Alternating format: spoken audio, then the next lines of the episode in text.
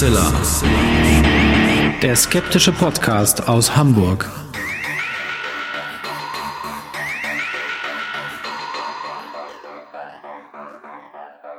Hallo und herzlich willkommen zum 288. Mal bei Hoaxilla, dem skeptischen Podcast aus Hamburg. Wie immer bei mir die wunderbare Hoax-Mistress Alexa. Halli, hallo ihr da draußen. Willkommen zu dieser neuen Folge. Und bei mir ist natürlich wie immer zum Glück der wunderbare Alexander Hoaxmaster. Und wir haben eine schöne Folge heute dabei mit einem Oh, ja. wenig Grusel, äh, Quellenrecherche, also all das, was eigentlich Huxilla so ausmacht mit einem wunderbaren Gast. Und wir wollen euch, euch gar nicht lange warten lassen, sondern direkt mal einsteigen.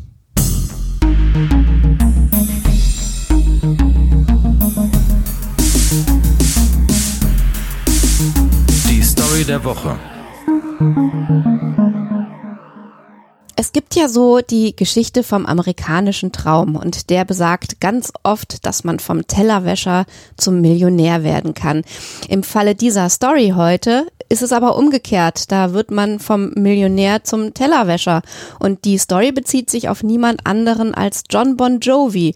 Fand ich auch mal ziemlich gut. Ich habe ziemlich viel Bon Jovi gehört, mal eine Zeit lang. Da war ich noch ein bisschen jünger. Äh, Und ja, ich fand die einfach immer richtig super. Und in dieser Geschichte, die ich euch heute erzähle, wurde John Bon Jovi im März 2020 als Tellerwäscher in einem Restaurant gesehen. Das haben Leute mitgekriegt, die haben Fotos gemacht, haben das dann in den sozialen Medien gepostet und schon war das Gerücht im Umlauf, dass John Bon Jovi jetzt vom äh, Musikmillionär zum Tellerwäscher geworden ist. Was an der Geschichte dran ist, kann ich euch ja nachher mal erzählen. Das war der mit dem Bed of Roses, ne? Ja, unter anderem und Living on a Prayer und da gibt es eine viel, viel bessere Lieder als Bed of Oh ja, okay. Lassen wir das. Dazu später mehr.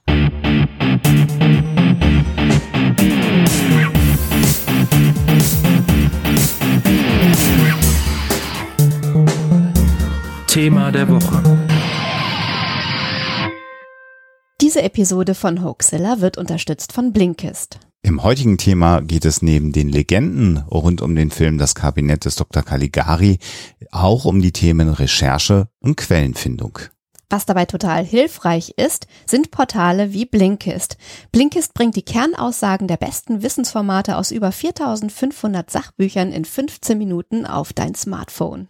So gibt es zum Beispiel auch ein Buch von Florian Eigner in der Bibliothek, gleich neben der Zusammenfassung von Charles Darwins Die Entstehung der Arten durch natürliche Zuchtwahl oder für mich sehr spannend auch ein Buch zu der Apollo 11 Mission. Das Tolle ist, dass jeden Monat circa 40 15-minütige Blinks dazukommen. Und für alle, die danach noch tiefer ins Thema einsteigen möchten, gibt es jetzt auch Hörbücher in voller Länge bei Blinkist. Im Moment gibt es eine Aktion exklusiv für HörerInnen des Hoaxilla Podcast. Auf blinkist.de slash Hoaxilla erhaltet ihr 25% Rabatt auf das Jahresabo Blinkist Premium. Erstmal könnt ihr natürlich vorher ausgiebig alles sieben Tage lang kostenlos testen. Blinkist schreibt sich B-L-I-N-K-I-S-T, also blinkist.de slash Hoaxilla.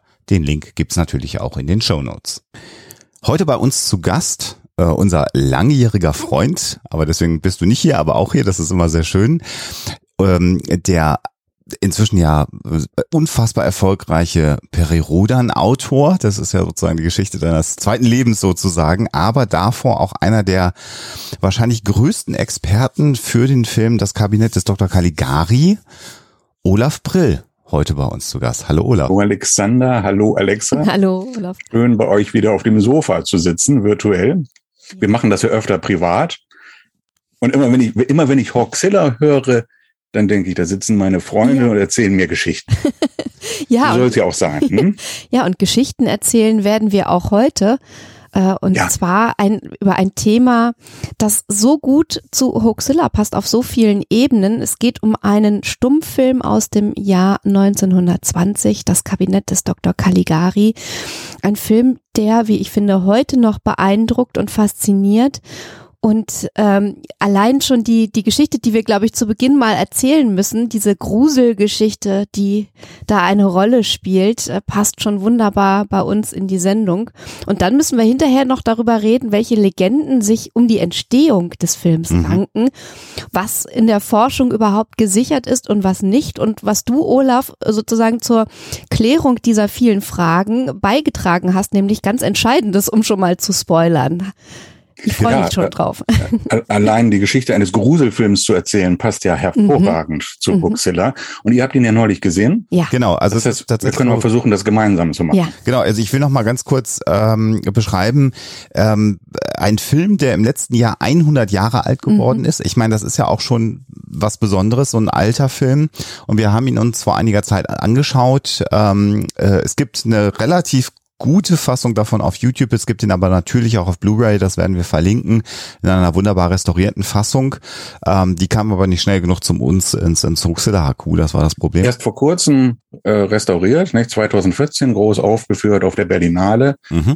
Äh, das ist also jetzt die ultimative Fassung, die auch auf Blu-ray vorliegt. Hat meinem Buch einen guten Boost gegeben damals. Als er zwei Jahre nach dem Buch kam die neue Fassung des Films raus. Das passte Mhm. dann ganz gut. Ja, und äh, für mich, ähm, äh, die Caligari, das Kabinett des Dr. Caligari hatte ich immer im Kopf. Also das war sozusagen irgendwie in meiner kulturellen DNA so als Begriff im Grunde genommen verankert, war auch irgendwo so in als alter Film verankert, aber ich habe mich natürlich nie wirklich damit beschäftigt gehabt. Äh, ähm, äh, dann hattest du uns äh, vor einigen Jahren dein Buch Der Caligari-Komplex, darum wird es ja nachher auch gehen, äh, geschenkt. Dann habe ich da schon reingelesen, aber irgendwie kommt man dann doch nicht dazu, den Film zu gucken. Das ist leider so bei mir zeittechnisch. Jetzt habe ich mir die Zeit genommen und ich war völlig fasziniert davon, wie gut dieser Film funktioniert, wie viel an im Grunde genommen moderner Erzählstruktur an äh, also also mit Twist zum Ende hin, was für die damalige Zeit komplett ungewöhnlich war, da schon enthalten ist. Man muss eigentlich erstmal jedem auch empfehlen, sich diesen Film einmal angeschaut zu haben, weil es sich einfach lohnt. Mhm. Und wie gesagt, bei uns ganz frisch. Wie, wie war denn bei dir, Olaf? Ja, das ist auch ganz, ganz typisch. Bei mir war es genauso. Man kennt den Film irgendwie. Man, man weiß, dass es den gibt. Es ist ein ganz berühmter Film. Ähm, besonders berühmt dafür, dass er diese expressionistischen Kulissen hat. Also Ja. allein, wenn man mal ein Foto von dem Film gesehen Mhm. hat, wo alles schiefe Bauten sind und so, dann denkt man, was ist denn das für ein wahnsinniger Film und warum habe ich den nie gesehen? Und wenn man mal anfängt, Stummfilme zu gucken, dann guckt man in der Regel als erstes Metropolis oder Nosferatu. Mhm. Caligari ist dann schon die Nummer drei auf der Liste. Da kommen viele nicht hin. Ja. Mhm. Wenn Sie den dann tatsächlich mal angucken, dann sind Sie ganz überrascht, äh, wie modern dieser Film Ja. eigentlich noch ist und wie er einen fesselt, die Gruselatmosphäre, die Detektivgeschichte dahinter Mhm. und der Twist. Wir können uns ja gleich nochmal überlegen, ob wir hier das Ende des Films spoilern. Ich würde sagen, bei einem über 100 Jahre alten Film kann, das kann, man, überlegt, kann man das mal ja, machen. ja. Hätte, hätte man auch gelesen haben können. Und äh, ähm, weiß nicht, deuten wir vielleicht an, äh, jetzt kommt Mhm. Ja. das Ende und wer ihn noch nicht gesehen hat, mich jetzt die nächsten 20 Sekunden mal nicht hinhören. Also d- die Handlung ähm, spielt und das wird ziemlich genau zu Anfang in der ersten Szene, wo zwei Männer sich einfach auf einer Bank äh, Geschichten erzählen, direkt gesagt, die äh, Basis der ganzen Handlung ist äh, die Prämisse, es gibt Geister. Es gibt Geister und sie sind immer unter uns. Das heißt also, das Setting für die Gruselgeschichte, die übernatürliche Geschichte wird sofort äh, in der Eröffnung gelegt und dann geht es eben los mit der Geschichte, nachdem in also wirklich herrlich dargestellt und sch mit schlafwandlerischer Schönheit äh, die Braut des Protagonisten vorbeigewandelt kommt und Im weißen Kleid. im weißen Kleid und hat schon Lil sowas. Geisterhaftes. Und ja, Ja. dann fragst du dich wirklich äh, zu Beginn schon, ist sie jetzt äh, eigentlich tot? Sieht er sie nur in einer Vision? Ist sie ein, ein Geist oder so, weil es ja halt vorher auch um Geister ging. Und dann geht es eben um die Geschichte des Protagonisten, der ähm, erzählt, wie er eben äh, diese diese Braut kennengelernt hat und erzählt von seiner Geburtsstadt, wo ein ähm, gewisser Dr. Caligari äh, ja so eine Jahrmarktattraktion äh, Mhm. ausstellt und das ist ja heute, man muss sagen, natürlich äh, zum Glück äh, in Vergessenheit geraten äh, in vielerlei Hinsicht, dass es eben auch menschliche Attraktionen auf Jahrmärkten gegeben hat. Also die bärtige Frau, ähm, der, das, der behaarte Mann oder wie auch immer.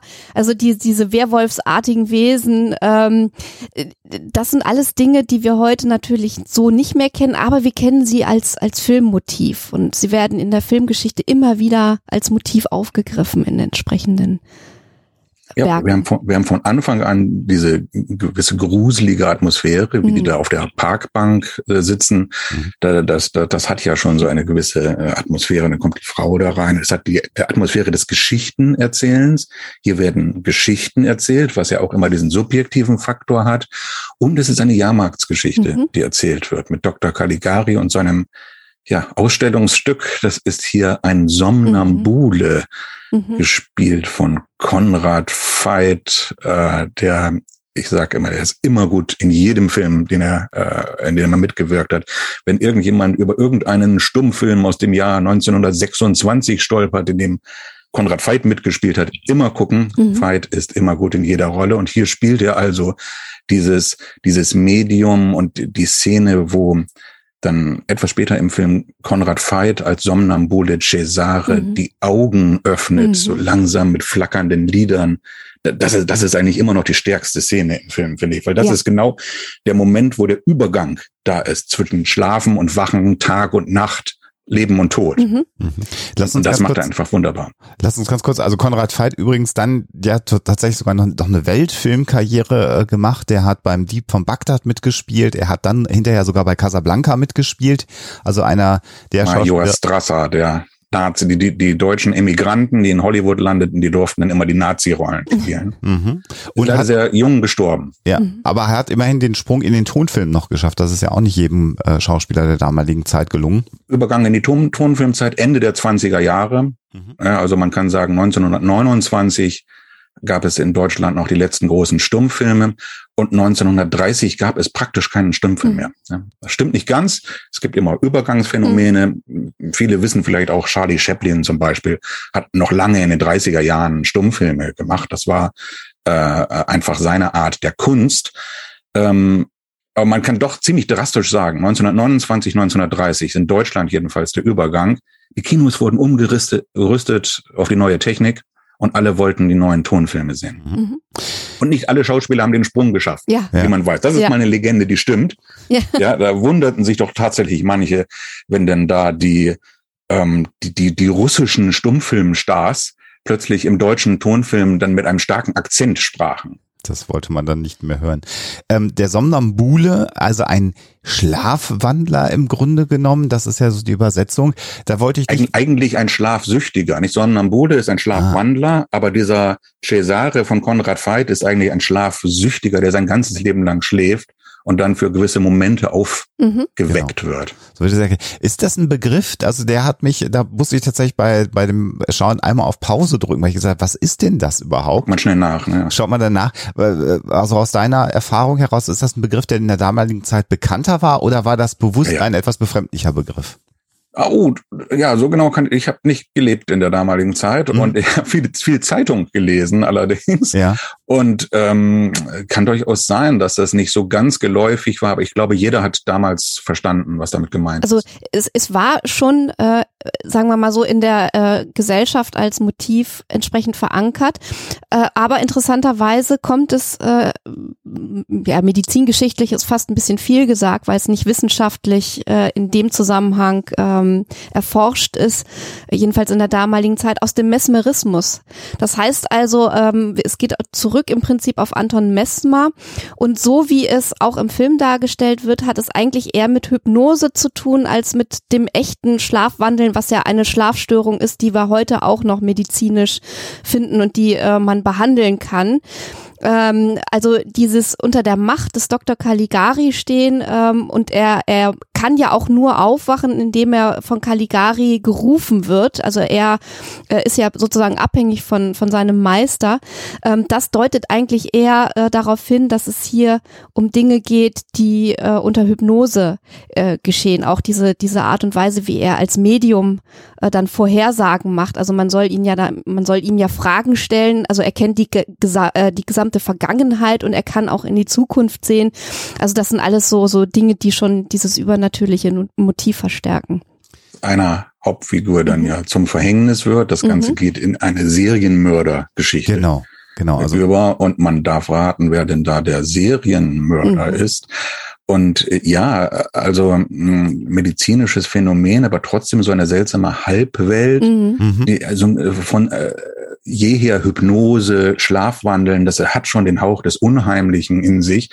Und diese ganze Caligari-Geschichte, die äh, äh hat ja auch Vorläufer, die sehr, sehr bekannt sind. Da ist E.T.A. Hoffmann drin. Ja. Es fällt nicht schwer, eine Edgar Allan Poe-Geschichte mhm. zu finden, die dann Ähnlichkeiten zu der Caligari-Handlung aufweist. Also wenn man mal die Handlung von das Kabinett des Dr. Caligari mit der berühmtesten Geschichte von Hoffmann, äh, der Sandmann, ja äh, ja. vergleicht, sind mhm. ganz viele Ähnlichkeiten mhm. drin.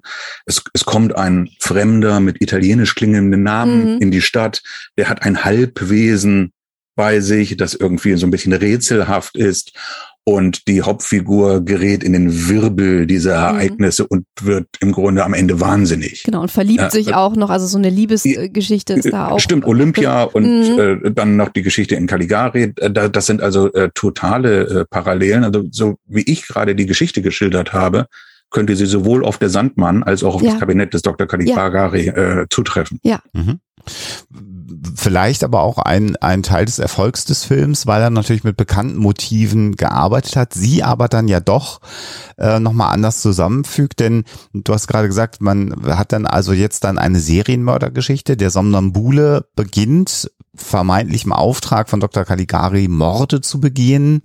Äh, und dann beginnt so eine Kriminalgeschichte. Der beste mhm. Freund des Protagonisten wird umgebracht in einer zwar nur im Schatten gezeigten Szene, wie er erdolcht wird, aber ich glaube für die damalige Zeit recht explizit auch dargestellt. Nachdem er erfahren hat von Cesare, dem Medium, dass er den Morgen nicht erleben wird, also dass ah ja, er genau. noch in, der, in derselben Nacht stirbt. Im Jahrmarkt mhm. stellt der Freund die verhängnisvolle Frage, ähm, oder, oder besser gesagt, Caligari sagt, äh, Cesare beantwortet mhm. alle Fragen. Und er kommt auf die dumme Idee, die Frage zu stellen, wie lange werde ich leben? Mhm. Dann öffnet sich der Mund von Cesare und daraus kommen die Worte bis zum Morgengrauen. Mhm. Uh. Mhm. Unheimliche Szene. Man vergisst das schnell, verbringt einen fröhlichen Abend und am nächsten Morgen ist man tot. Mhm. Und so beginnt also jetzt die Geschichte eines Serienmörders. Äh, es, es, folgen noch weitere Morde und wir sind in einer Detektivgeschichte genau. drin, was natürlich auch damals äh, ganz groß im Geschäft war. Detektivromane, Detektivfilme. Und dann bekommen wir den, den ersten Plot-Twist im Grunde genommen mit, dass dann im Rahmen der Detektivgeschichte der Protagonist herausfindet oder er verfolgt dann irgendwann Dr. Caligari, äh, weil man feststellt, der Somnambule, also der Protagonist beobachtet Caligari und den Somnambulen vermeintlich in seinem Jahrmarktsanhänger er agiert regelrecht als Detektiv. Die ja. Polizei ist auch involviert, mhm. aber man weiß ja, die Polizei findet nicht immer alles raus. Wenn dein bester Freund ermordet wurde, dann machst du selber die Detektivarbeit genau. besser. Und er sieht also, dass Caligari neben dem, äh, ja, fast wie ein Sarg, aber nicht, äh, nicht ganz ein Sarg, aber darin liegt ja der Somnambule, weil der ja immer schläft. Genau, der schläft in so einer Art Sarg. Das ja, genau. ist auch ein schönes Detail. Ja. Und ähm, dann stellt man aber fest, dass äh, das, was vermeintlich in diesem, an diesem Sarg liegt, eben eine Puppe ist. Und damit wird halt deutlich, dass der Somnambule der Mörder ist, der eben nicht an zwei Orten zeitgleich gewesen ist und Caligari flüchtet vor der Polizei und dem Protagonisten. Der Protagonist verfolgt ihn und kommt an eine Irrenanstalt. Und dann äh, gibt es ja so einen sehr interessanten Twist, dass er also in dieser Irrenanstalt fragt nach einem Patienten, der Caligari heißt, der ist aber unbekannt. Äh, der, der Caligari verfolgt, der ist in die Irrenanstalt gelaufen, also es muss jetzt ein, mhm. ein, ein, Wahnsinniger sein, der genau. irgendwie ausgebrochen mhm. ist und äh, Morde begangen hat. In, in der kleinen Stadt, die übrigens Holstenwall heißt. Da Richtig. kommen wir vielleicht noch drauf zu sprechen. Ja, gut, dass du es erwähnt. Genau, die Stadt heißt Holstenwall, in der das Ganze passiert. Ja. Und äh, dann ähm, äh, äh, kommt der Protagonist dann wird aber dann zur Anstaltsleitung ähm, fort, äh, zugelassen, also den den Chef der Irrenanstalt darf er besuchen in seinem Büro und stellt dann fest, dass der Chef der Irrenanstalt Dr. Caligari selber ist. Schock. Ja. Mhm. ja. Also ein äh, spannender Turn in der Geschichte. Und dann ist es aber so, dass er da habe ich schon ja. gedacht, okay, er wird für, er wird für wahnsinnig erklärt, habe ich mhm. gedacht. Wir, wir können noch kurz die, die Nebengeschichte erzählen. Es geht dann auch in die Vergangenheit rein. Ja, genau der, der Irrenhausdirektor, der als Dr. Caligari auf dem Jahrmarkt in Holstenwall aufgetreten ist, hat seinerseits Verbrechen im Stil eines historischen mhm. Dr. Caligari begehen wollen, genau. der äh, vor 100 Jahren oder so mhm. als Serienmorde begangen hat. Mit einem Somnambulen. Genau. Und ich habe, äh, ja. da wollte ich gerade noch erklären äh, schon, aber ich wollte noch sagen, ich hatte gedacht, als ich diese Szene gesehen habe, dass der Film im Grunde genommen damit endet, dass der Protagonist für wahnsinnig erklärt wird, weil er sagt, aber der Direktor ist doch der Bösewicht und dass man ihm das dann nicht glaubt und dass er gleich da bleiben muss. Das war so meine Hypothese, aber tatsächlich ist es ja eben nicht so, sondern man schenkt ihm Glauben, der Direktor wird unter Hausarrest gestellt und er, dann kann der Protagonist ja in den Unterlagen recherchieren und findet das raus, was du gerade sagst. Also historisches Vorbild. Und da haben wir dann mehrfache Doppelgänger, mhm. sogenannte Doppelgängermotive im ja. Film. Ja, wir hatten ja schon Cesare und die Puppe. Ja. Jetzt erfahren wir, dass Cesare seinerseits auf einen historischen Cesare zurückgeht und Dr. Caligari ist auch gleich dreifach da. Er mhm. ist der Schausteller auf dem Jahrmarkt, er ist der Irrenhausdirektor und es gibt auch ein historisches Vorbild, dass er sich in seinem Wahn jetzt äh, halt, äh, oder er nimmt sich jetzt vor, die Verble Verbrechen irgendwie zu äh, replizieren. Der historische Caligari hat es geschafft, einen Somnambulen dazu zu bringen, Morde mhm. zu begehen. So weit kann man einen Geist beeinflussen. Mhm. Ja, das will der jetzige Irrenhausdirektor also nachvollziehen. Mhm. Und dann erleben wir äh, interessanterweise noch äh, während dieser Geschichte, die Parallelgeschichte, dass der Somnambule versucht, die Freundin des Protagonisten zu ermorden oder im Grunde genommen den Auftrag ja bekommt eine sehr, sehr gruselige Szene tatsächlich, wie er sich so langsam dem Bett nähert. Da hat Alexa dann auch irgendwann gesagt, guck mal, wie, wie ähm, verzerrt die, die Kulisse ist, das Bett ist, damit das Bett so besonders wirkt in dieser Kulisse, weil das mit False Perspective gemacht ist. Große Szene. Das Interessante an dieser Szene ist übrigens auch, was überhaupt nicht üblich war für den damaligen Film, das Bild wird in der Tiefe organisiert. Hinten am mhm. Fenster erscheint Konrad Veit, der, der kommt so hoch von unten mhm. mit einem Messer in der Hand, zerschlägt das Fenster, kommt rein. Vorne die schlafende Jane. Mhm. Jane heißt ja. die, ja. das Love Interest der, unserer Helden hier. Äh, sie liegt im Bett, im weißen Bettgewand und der Somnambule kommt jetzt heran. Und zwar von hinten nach vorne, nicht von links nach rechts wie meistens das Bild theaterhaft im Film äh, organisiert war.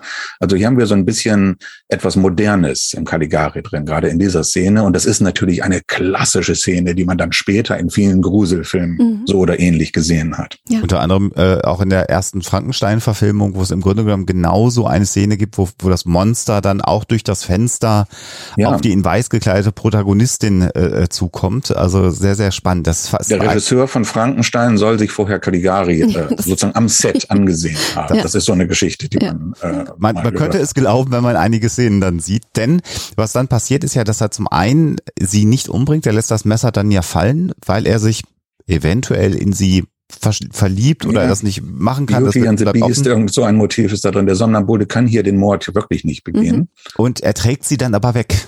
Entführt sie, ja. Genau, also das passiert ja auch noch. Er nimmt sie mit. Du bist jetzt mein.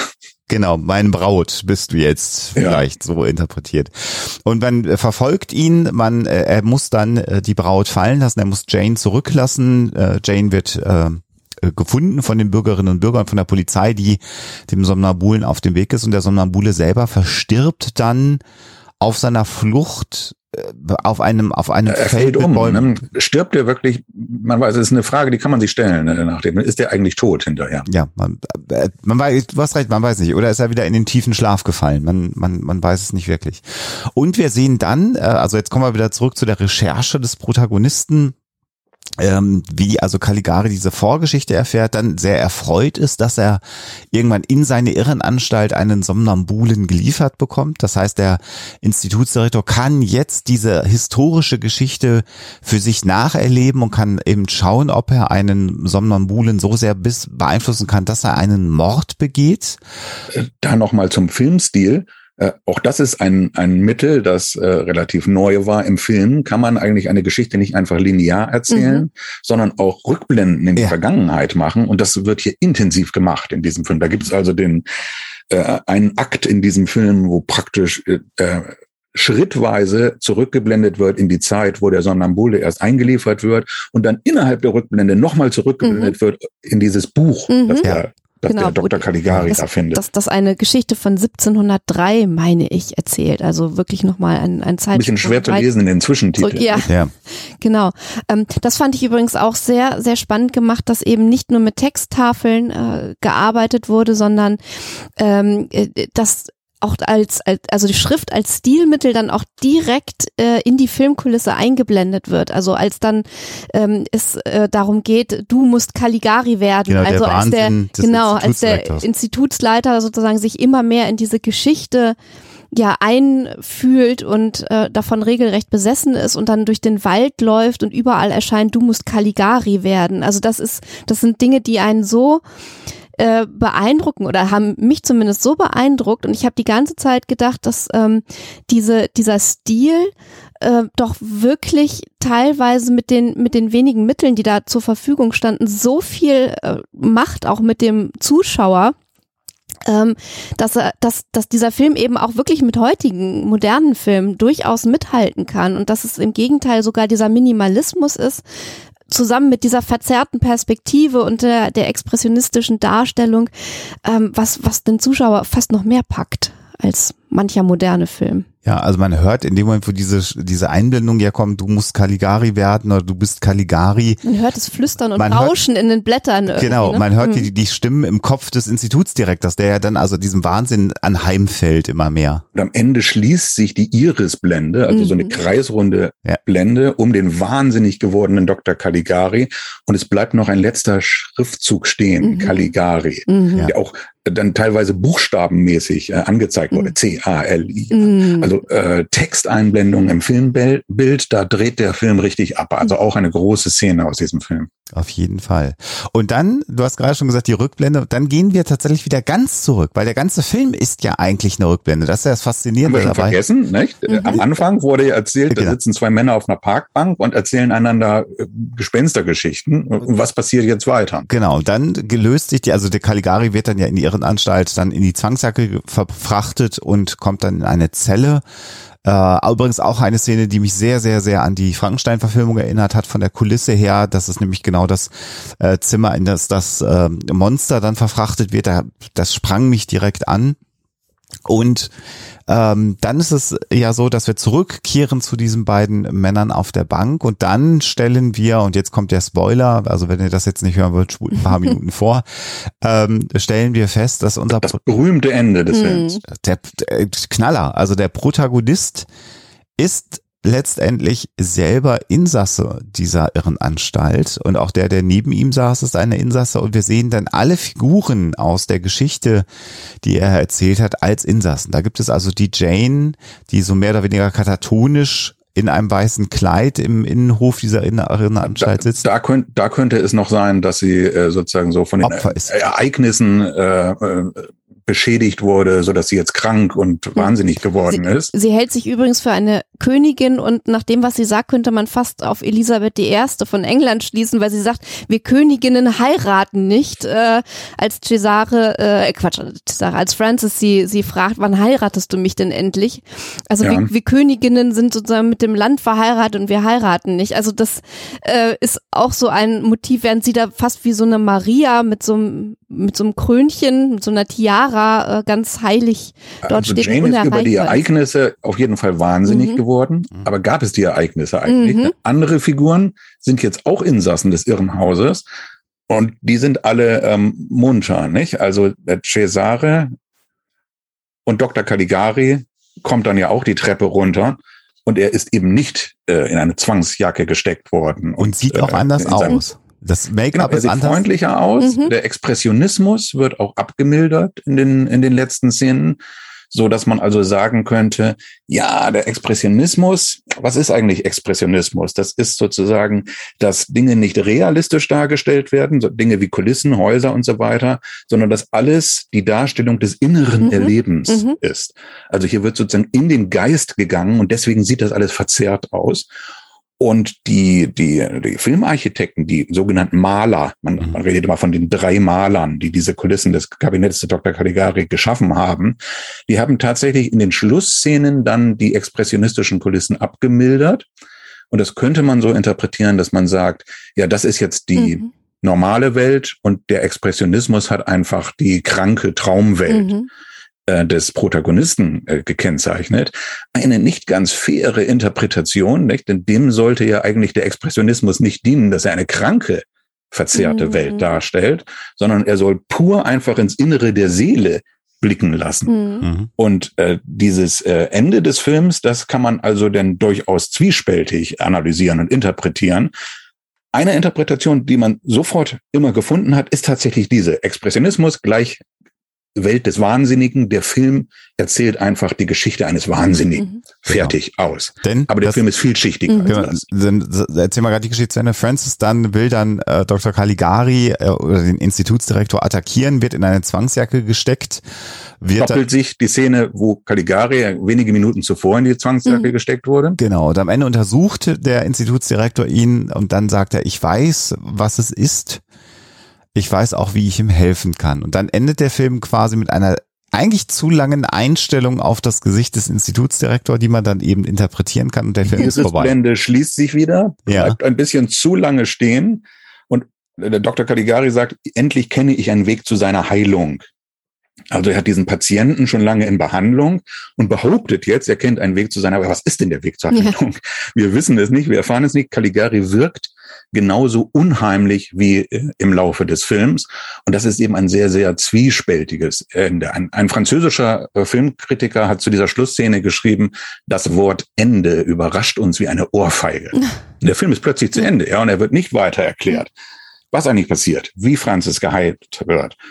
Wir haben ja einen Psychologen hier sitzen. Was wäre der Weg zu, zu, zu, der Heilung eines solchen Wahnsinns? Und ist Francis wirklich wahnsinnig?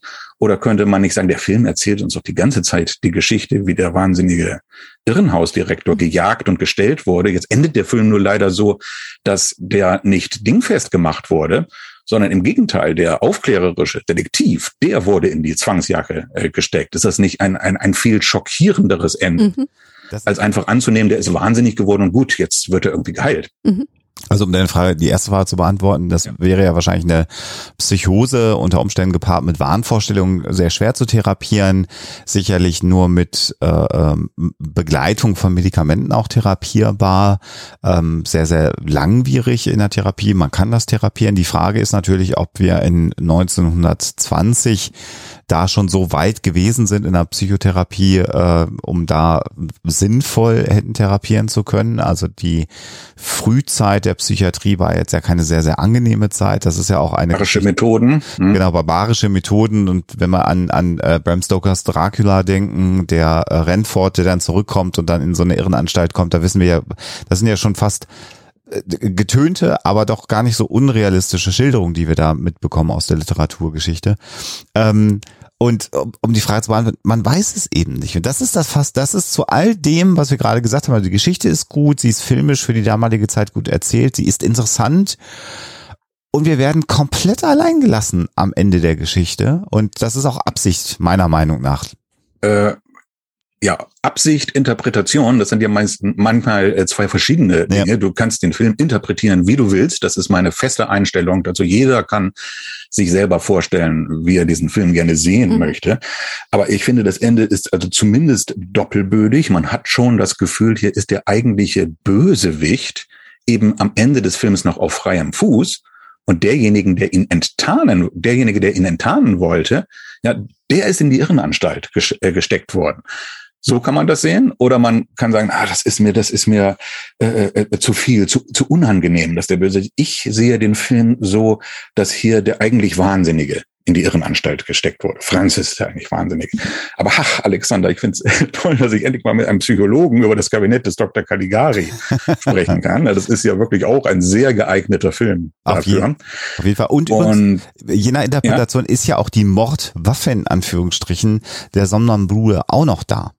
Also das ist ja, kommt ja, wenn, wenn wir jetzt sagen, Caligari ist der Böse, der Somnambule scheint ja da auch wirklich zu sein. Also äh, nicht nur ist die Geschichte ja komplett erfunden, sondern er könnte ja auch, auch, auch sozusagen wissen, eine, eine Form der Heilung könnte ja sein, den Somnambulen jetzt auf Franzis zu schicken, damit der, der es weiß, aus dem Weg geräumt. Also da gibt's Oder ja weitere viele. Morde begehen zu lassen. Wobei der Somnambule am Ende wirklich einen geänderten Eindruck macht. Er hat diese Blume in der Hand und Vielleicht kriegt der die Jane, die passen doch ganz gut zusammen. Oder? So auf solche Gedanken kann man auch, kann man auch kommen. Ja. Und was wir ganz vergessen haben äh, zu erwähnen, es gibt in dem Film auch noch eine Dreiecksgeschichte, die ja vielleicht psychologisch auch mhm. sehr interessant oh ja, ist. Die beiden, die beiden Freunde. Alan und Francis, die beide in Jane verliebt sind. Ja. Die konkurrieren mhm. um Jane und der eine wird ermordet. Mhm. Nachdem sie sich einig werden und sagen, der Bessere soll sie Na, bekommen. Sie soll wählen. sie soll entscheiden. Wie, mhm. wie, wie, gnädig, ne? Mhm. Die Frau darf entscheiden. Ja, und äh, aber äh, als sie diese Vereinbarung getroffen haben, ist der andere halt wenige Stunden später tot. Und es profitiert Francis, mhm. der ja. sich dann als Detektiv profiliert im, äh, im weiteren Verlauf des Films, der den Mord an seinem besten Freund aufklären will. Aber der beste Freund ist auch in erster Linie Konkurrent um die Frau die er liebt. Und deswegen fand ich dann auch in der Rückschau nochmal diese lange Trauerszene, in der äh, Francis um seinen Freund Alan äh, trauert in dem Zimmer. Es ist eine sehr, sehr lange Szene. Und er trauert ja im Beisein einer weiteren Person um ihn. Äh, da habe ich dann, als der Film vorbei war, gedacht, hm, hat er das denn nur gespielt? Hat er ihn umgebracht, um ihn aus dem Weg zu räumen? Also, also wenn du da bei, beim ersten, bei der ersten Sichtung des Films drauf gekommen bist, dann, dann alle Achtung. Also der Film tut wirklich alles, um äh, da sozusagen davon abzulenken, dass Francis hier eigentlich profitiert. Aber gerade wenn wir uns überlegen, dass der Expressionist, das expressionistische Setting, ähm, das, das Innere der Seele zeigt und uns die ganze Geschichte von einem äh, Protagonisten erzählt wird, der sagt, ja, dann habe ich versucht, da den Mord aufzuklären und habe den Dr. Caligari gefangen, äh, äh, kann, man, kann man nicht ganz umhin kommen zu überlegen, ob das nicht in Wirklichkeit die Geschichte eines Mörders ist, die dort erzählt wird. Wir haben ja. ja. wir haben ja sowieso einen wahnsinnig interessanten Mordfall, äh, der von der Polizei gar nicht wirklich aufgeklärt äh, werden kann. Und wir haben sogar einen Trittbrettfahrer, das haben wir gar nicht erwähnt, dass er ja noch mhm. ein, ein tatsächlicher, nicht somnambuler äh, Mensch mit ganz normalen irdischen Interessen einen Mord begehen wollte an einer alten Dame, den er dann nicht vollenden konnte, aber den er sozusagen dem äh, angeblichen Serienmörder, den die Polizei nicht kriegt, in die Schuhe schieben wollte, indem er äh, ihn so ähnlich aussehen lässt. Also ich finde das ist eigentlich ein, ein wahnsinnig äh, modernes Motiv oder zumindest eins, was du hinterher in so vielen anderen Psychothrillern findest, äh, dass, er, dass es uns total normal erscheint. Also äh, wenn du dir heutige ähm, äh, Thriller anschaust, dann hast du so oft eben den, den Mörder, der dadurch nochmal komplizierter zu fangen ist, weil jemand anders äh, sozusagen ja seine Taten begeht oder zumindest Taten, die so aussehen, ähm, dass einem das vielleicht gar nicht so auffällt in dem Film, aber da ist es halt wahrscheinlich sehr, sehr neu und sehr modern. Äh, das ist äh, eine Stelle des Films, wo der Film im Grunde einen Umweg mhm. geht. Ja, also im Grunde ist Francis schon auf der Spur des Dr. Caligari und in der nächsten Szene hätte er ihn eigentlich äh, enttarnt und dann kommt dieser andere Mordfall dazwischen, der gar nichts mit den anderen zu tun hat, außer dass hier jemand als Trittbrettfahrer ähm, agiert. Äh, und dadurch wird der Film verlängert. Ja. ja der der wäre schon fast, der ist auf der geraden Linie dem Ziel äh, zugestrebt. Und er wird noch ein bisschen komplizierter gemacht mhm. an dieser Stelle. Das ist tatsächlich ganz interessant, dass das ein sehr komplexer Film ist. Mhm. Oh, jetzt um hast du aber schon die, die Überleitung, genau. äh, jetzt haben wir tatsächlich äh, eine gute halbe Stunde gebraucht, um den Film äh, ähm, nochmal da, äh, Revue passieren zu lassen und kommen jetzt dann äh, zu deiner, ja, ich sag das jetzt mal, weil ich, ich nenne nicht so selten so, wie ich dich eigentlich nennen müsste, Dr. Olaf Brill im Grunde genommen, nämlich äh, zu deiner äh, Promotionsschrift, dem Caligari-Komplex, wenn ich das richtig interpretiere, oder?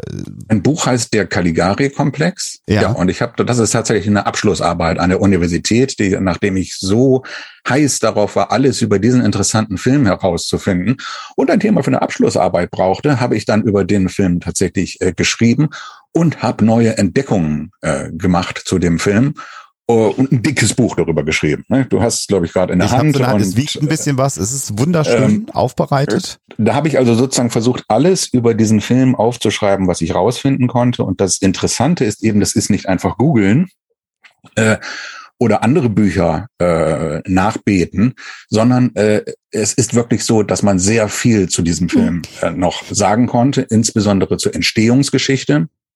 Wie, wie war denn, als du angefangen hast, dich mit dem Thema zu beschäftigen, der Stand der filmhistorischen Forschung? Was für äh, Thesen? Ja, genau. Und das, das war das eigentlich Interessante, mhm. was mich daran äh, gereizt hat.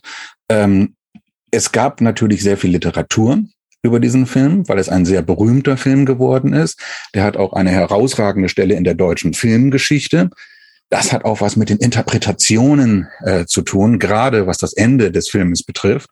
Es gibt ein berühmtes Buch von Siegfried Krakauer, dem Kulturkritiker, ähm, und, und, und, und Filmkritiker, der in den 40er Jahren äh, emigriert ist in die USA und dort dann äh, sozusagen auf seine alte, äh, von, von den Nazis inzwischen zerstörte Heimat Europa geguckt hat, mhm. Weltkrieg, äh, Massenmord. Und er hat dann versucht, die deutsche Filmgeschichte so zu interpretieren, dass man daraus äh, sozusagen herauslesen konnte, wie es dazu kommen konnte, dass diese große Katastrophe in Europa passiert. Wie kam es zu Hitler, kurz gesagt? Mhm. Hat ein Buch geschrieben mit dem Titel From Caligari to Hitler, von Caligari zu Hitler. Und der Titel selbst ist sozusagen schon das Programm. Mhm. Seine Interpretation dieses Films war sozusagen, dass im Caligari-Stoff das sogenannte Tyrannenmotiv drin ist. Caligari ist ein Tyrann, der versucht, anderen seinen Willen aufzudrücken. Mhm. Mit Hypnose, ein Mittel, das Hitler tatsächlich verwendet hat. Und äh, es ist ganz, es sei ganz symptomatisch, so Krakauer, dass äh, am Ende zwar der Bösewicht gestellt wird, das Ende aber dann genau umgedreht wurde.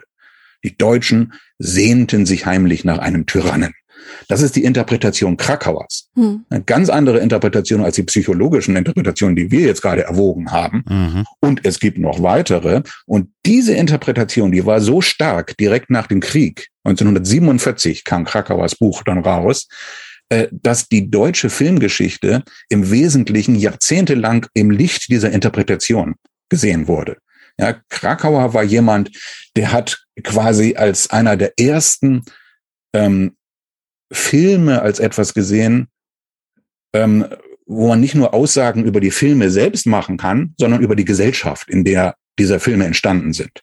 Heute ganz modern, ja, also die Art der Filmkritik, die zum Beispiel unser gemeinsamer Freund Wolfgang M. Schmidt ganz ja. wunderbar äh, vertritt, ist sozusagen in der ähm, äh, in der Nachfolge Krakauers, also in der Tradition Krakauers, dass man äh, Filme nicht einfach sieht, um irgendwas über den Inhalt oder die Handlung zu lernen, sondern über die Gesellschaft. Gesell Filmkritik als Gesellschaftskritik. Mhm. Und da kann man dann Dinge sehen, die andere nicht sehen. Ja, das ist sehr, sehr interessant, sehr, sehr gut gemacht. Krakau hat ein großes Buch, ein sehr wichtiges Buch über äh, die deutsche Filmgeschichte und über Caligari insbesondere geschrieben. Sehr suggestiv, sehr genial geschrieben und wie ich immer sage, alles, was drinsteht, ist falsch. ja. Auch ein mutiger Schluss, denn das ist, das galt, äh, um es nochmal zu unterstreichen, über viele, viele, viele Jahre als ein Standardwerk mit, mit klar, mit der klaren in Anführungsstrichen Wahrheit, die da erzählt wurde. Und du hast schon gesagt, dass er äh, nach Amerika ausgewandert ist, ähm, äh, besonders gut auch funktioniert hat, weil ja nicht nur in Deutschland man nach dem Zweiten Weltkrieg versucht hat, eine Erklärung für das, was da passiert ist, zu finden, sondern auch in Amerika natürlich oder die ganze Welt natürlich hier eine Erklärung haben wollte. Und der Film weltweit bekannt war. Zumindest in Amerika war äh, das ja. Kabinett des Dr. Caligari ja auch ein sehr, sehr bekannter Film, der ja auch viele, der auch das amerikanische Kino sehr beeinflusst hat. So, das heißt, er konnte an einen bekannten äh, Film andocken und konnte eine, Fra eine brennende Frage der damaligen konnte Zeit Gesellschaft, beantworten. Konnte die Gesellschaft erklären. Und das ist ja auch ein sehr gutes Prinzip, dass man das so macht. Und wie ich vorhin schon gesagt habe, in einer Interpretation darfst du alles. Mhm. Ja, du kannst einfach sagen, das ist jetzt die Art und Weise, wie ich diesen Film nehme und irgendwas damit mache. Ja, ich erkläre sozusagen die deutsche Geschichte anhand der Filme. Er hat nicht nur Caligari natürlich genommen, sondern auch alle anderen Filme der, der, der, der, der Weimarer Zeit und hat daran dann sozusagen, ja, das ist so ein bisschen obskur. Er hat beschrieben, wie sich die deutsche kollektive Seele, also sozusagen die Seele des deutschen Volkes entwickelt, unterbewusst ja, so dass man nicht sagen kann, es ist das, was die Leute gesagt haben, was sie tun und denken und wollen, sondern äh, es manifestiert sich sozusagen in den Filmen. Das ist eine sehr, sehr reizvolle Interpretation, aber es ist nur eine Interpretation und ähm, das, was ich sozusagen als falsch bezeichne, daran, ich habe nichts gegen das Interpretieren von mhm. Filmen, äh, aber die Falschheiten kommen rein, wo Krakauer versucht, Fakten zum Film zur Stützung seiner Interpretation mhm. zu verwenden. Ja, du kannst eine Interpretation einfach aus der Luft greifen. Das ist dein Recht. Aber wenn du andere davon überzeugen willst, dann ähm, äh, willst du in, in der Regel das irgendwie untermauern, äh, irgendwie Gründe benennen. Und dann nennt er halt Fakten dazu. Zum Beispiel gehört zu den Fakten, die er annimmt, dass die Autoren des Films eine sogenannte revolutionäre Handlung schildern wollten. Das heißt, der Tyrann wird besiegt am Ende des Films die Intention der Autoren ist, dass der Film das aussagen soll. Mhm. Und die Produzenten des Films fügen das überraschende Ende hinzu, indem natürlich diese, Interp diese äh, Intention, sollte sie bestehen, genau umgedreht wird. Mhm. Der Tyrann ist der Gute am Ende des Films. Das ist Krakauers Interpretation des Films. Und wir haben bereits gesagt, so wirkt das gar nicht auf uns. Dass mhm. Dr. Caligari am Ende der gute Arzt ist, der tatsächlich einen Weg zur Heilung des mhm. Patienten mhm. findet, das ist nicht die Wirkung des Films. Da mhm. konnte also irgendwas nicht stimmen. Und ähm, wenn, wenn Krakauer jetzt sagt, es gibt aber die Intention der Autoren, das wollten die mit diesem Film, dann verwendet er plötzlich nicht mehr nur Interpretationen, sondern Fakten. Mhm sagt, jetzt müssten wir eigentlich mal rauskriegen, was die Autoren Gibt es Schriften von denen? Gibt es, gibt es Interviews? Kann man, kann man das untermauern? Aber nein, das ist einfach äh, eine Behauptung. Er hatte Kontakt mit einem der Autoren, mit beiden tatsächlich, aber mit dem einen etwas mehr äh, und, und kann, kann in Briefe zitieren und so weiter. Und hier geraten wir allerdings an ein Problem. Das sind Briefe und Unterhaltungen, die viele Jahre nach der eigentlichen Entstehung des Films stattfanden. Und zwar gerade in einer Situation, in der Europa im Krieg versunken war. Die Leute waren geflohen, hatten ihre Familien äh, und ihre Heimat verlassen. Äh, die, die, die, kannten tausend Leute, die von den Nazis umgebracht wurden. Ja, die waren also bereits im Lichte dieser neuen Situation und versuchten jetzt alle die damalige Zeit vor Hitler äh, äh, zu interpretieren. Mhm. Äh, und äh, da haben wir bereits eine große Schwierigkeit. Von Krakauer aus, 1947, ging sozusagen die Standardinterpretation des Caligari-Films in die Welt. So und nicht anders hat man den Film jahrzehntelang gesehen. Und Krakauer wiederum ähm, äh, hat seine Interpretation gegründet äh, auf Quellen, die viele Jahre eigentlich nach Entstehung des Films entstanden sind. Ich habe mal in meinem Buch irgendwo eine Liste gemacht, ich muss eben selber blättern hier, ob ich das so schnell finde. Ich habe das Buch hier zu. Ja, ich kenne mein Buch. Seite 120 habe ich einfach mal eine Liste gemacht der ähm, wichtigen ähm, Primärquellen zum Film, die man zur Rate gezogen hat für die Filmliteratur. Mhm. Also Leute, die wirklich dabei waren. Da haben wir zum Beispiel Hans Janowitz, den Autor. Mhm. Wir haben Erich Pommer, den Produzenten, auch ein Name, den man kennen kann, glänzender Name in der deutschen Filmgeschichte. Hermann Warm, ein der Maler, Werner Kraus, Schauspieler und so weiter, bis hin zum Komponisten und zu Lil Dagova, die diese Jane im weißen Kleid gespielt hat. Und jetzt gucken wir uns mal an, was sind die ältesten Aussagen dieser Zeitzeugen, die wir kennen. Und das fängt an bei Hans Janowitz, der seine Geschichte Caligaris aufgeschrieben und Krakauer gegeben hat, 1940. Mhm. Mhm. 21 Jahre, Jahre mhm. ja, oder 20 Jahre, 21, nach der Produktion des mhm. Films, fängt der an, sich zu erinnern, wie das damals war. Versucht ihr euch mal an mhm. etwas zu erinnern, was 20 Jahre her ist. Mhm. Ja, und auch da ist der Psychologe wieder gefragt. Wir haben ja in der Gedächtnisforschung inzwischen viele Erkenntnisse darüber, wie das Gehirn funktioniert, wie sich Erinnerungen einlagern und wie sie eben auch ähm, beeinflusst werden können durch Ereignisse, die später stattfanden. Und durch jeden Abruf, den wir selber machen, manipulieren wir unsere eigene Erinnerung. Auch das weiß man inzwischen sehr, Du erzählst gut. deine eigene Geschichte. Genau das hat Janowitz getan. Und es geht immer so munter weiter. Erich Pommer hat ein Interview gegeben, 28 Jahre danach. Werner Kraus hat seine, der, der Schauspieler des Dr. Caligari, hat seine Lebenserinnerungen aufgeschrieben, 35 Jahre danach. Giuseppe Becce, der Komponist, 50 Jahre später. Lil Dagova Autobiografie 60 Jahre mhm. nach den eigentlichen Ereignissen. Und was haben all diese Geschichten gemeinsam? All diese Personen, die über ihre Arbeit an Caligari geschrieben haben, haben immer gesagt, ja, das ist ein äh, berühmter, ein äh, wertvoller, ein wichtiger Film geworden. Warum ist er so erfolgreich geworden? Durch meinen Anteil. Natürlich. Ja, die, Schauspieler, die haben natürlich den Caligari mhm. so groß gemacht. Der Komponist, der Komponist hat eine neue Filmmusik geschrieben, nachdem die erste Filmmusik äh, den Film zum Scheitern gebracht hat. Hm. Und ähm, der Produzent hat natürlich in Wirklichkeit die wichtigen Entscheidungen getroffen, dazu führten, dass der Film so ein Erfolg wurde. Ja, also alle hatten auch noch ein Motiv, eine Geschichte zu erzählen, die ihr eigenes, ähm, ihren eigenen Anteil an dem Werk in den Vordergrund rückte. Und das sind keine guten Voraussetzungen, authentische Fakten zu schaffen. Alleine der lange zeitliche Abstand, äh, dann das Motiv, dass man den, äh, den eigenen Anteil in den Vordergrund äh, rücken will und noch diese, ja, diese Fiktionalisierung. Ja, man möchte die eigene Lebensgeschichte irgendwie in einen sinnvollen Zusammenhang ja. bringen. Und er schafft dann so, sozusagen eine Geschichte in genau dem Sinne ironischerweise, wie Francis in dem Caligari-Film seine eigene Geschichte erschaffen hat, von der wir nicht genau wissen, ob sie eigentlich jetzt, was daran die, mhm. der Wahrheit entspricht, wo ein wahrer Kern drin ist. Ja, vielleicht haben Morde stattgefunden, vielleicht ist Jane entführt worden, äh, aber am Ende ist Francis im Irrenhaus gelandet. Und was er da seinem äh, Irrenhausgenossen erzählt, äh, das wissen wir einfach nicht genau. Und in genau diesem Sinne ist eben auch die Filmgeschichte äh, äh, basiert auf Legenden. Mhm.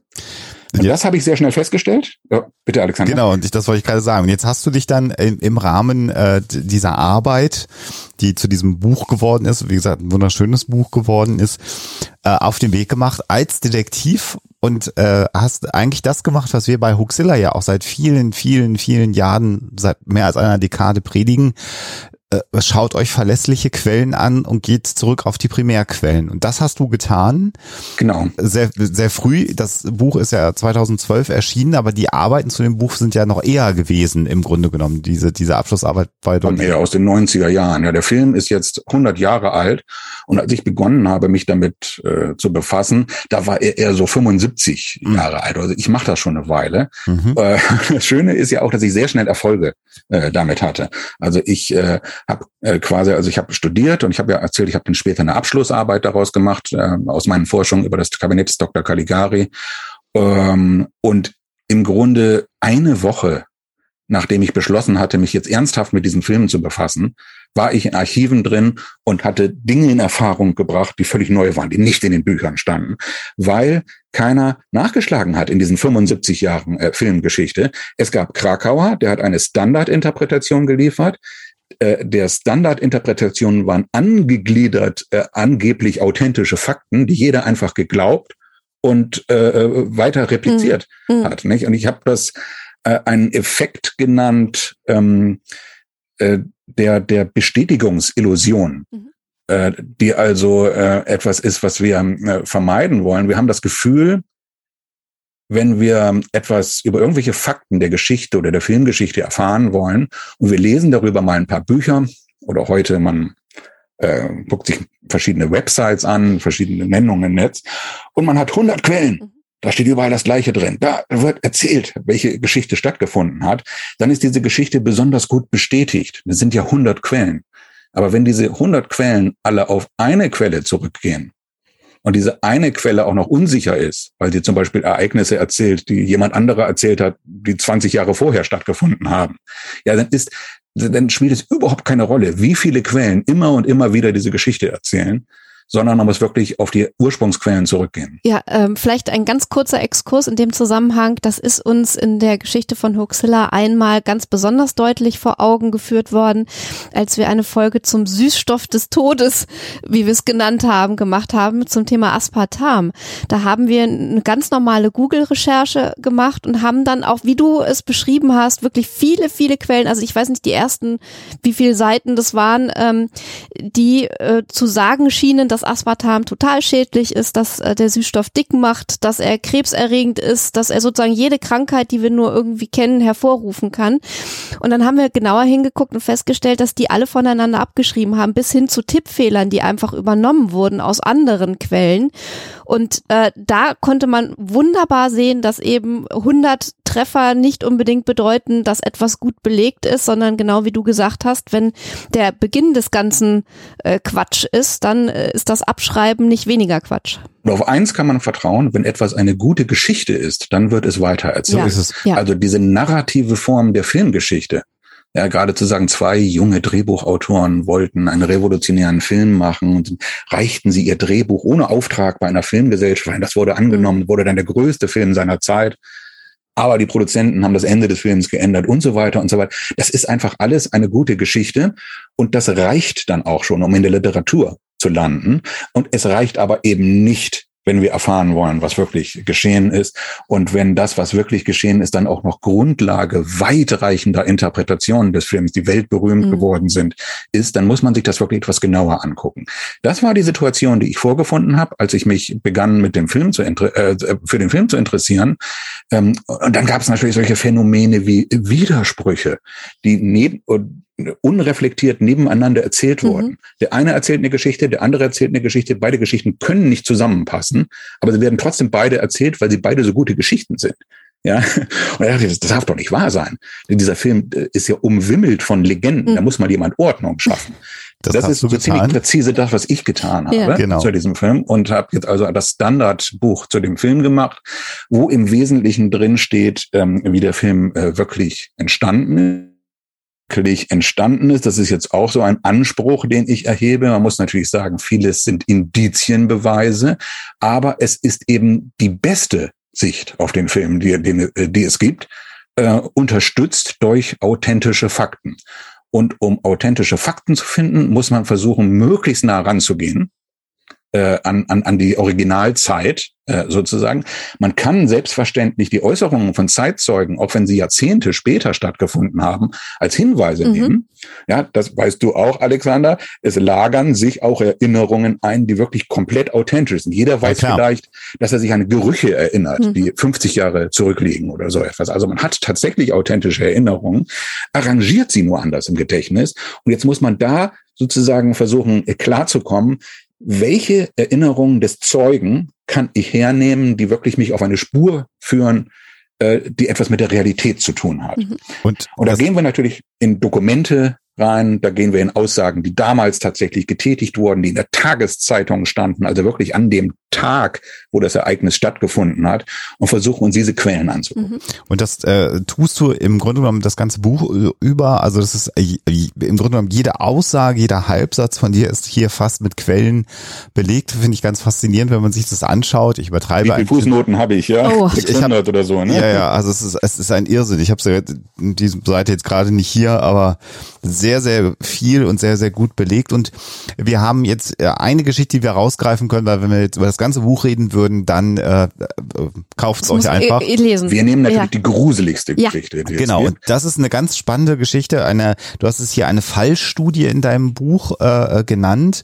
Da geht es eben um Hans Janowitz und äh, auch um die Verlässlichkeit von, von Erinnerungen, eigenen Berichten.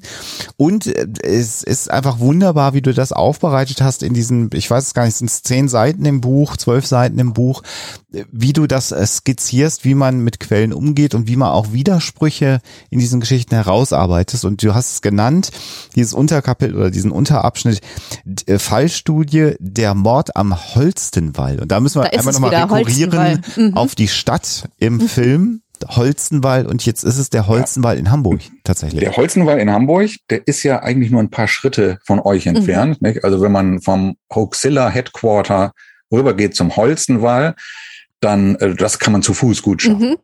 Äh, ist, ist gleich um die Ecke. Mhm. Ähm, und wer Hamburg nicht kennt, also in diesen berühmten Parkanlagen, da geht der Holzenwall lang und äh, am, am, am anderen Ende, da wo St. Pauli ist, ist der Dom.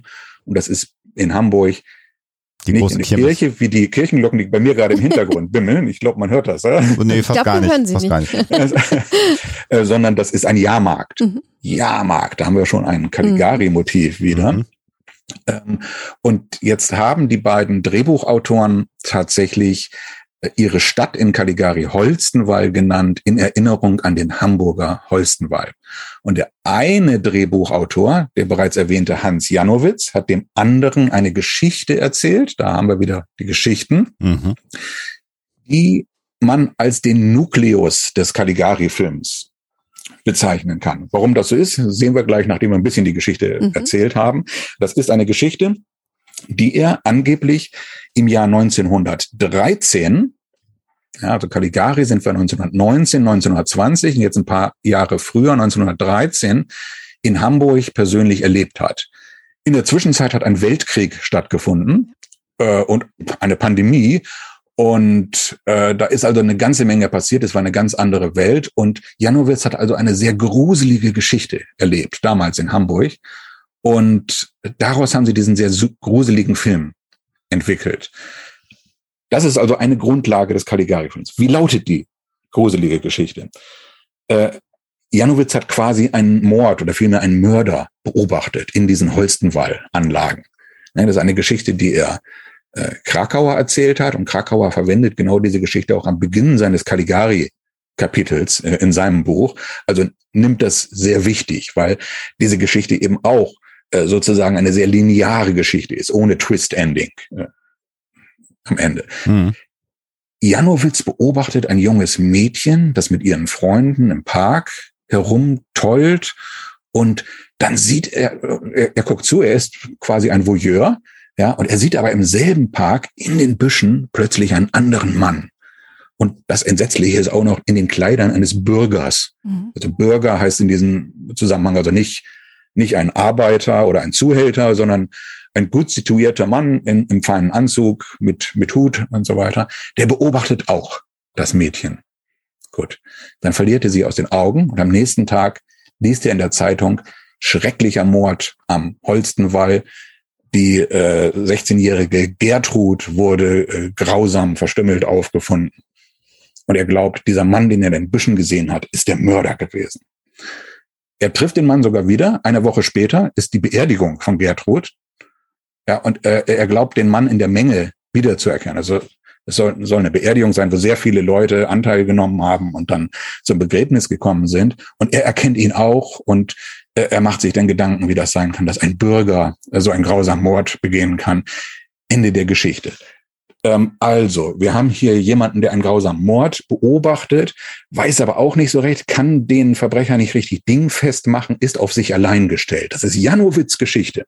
So hat er das Ganze erlebt in Hamburg und daraus haben sie dann das Kabinett des Dr. Caligari gemacht. Mhm.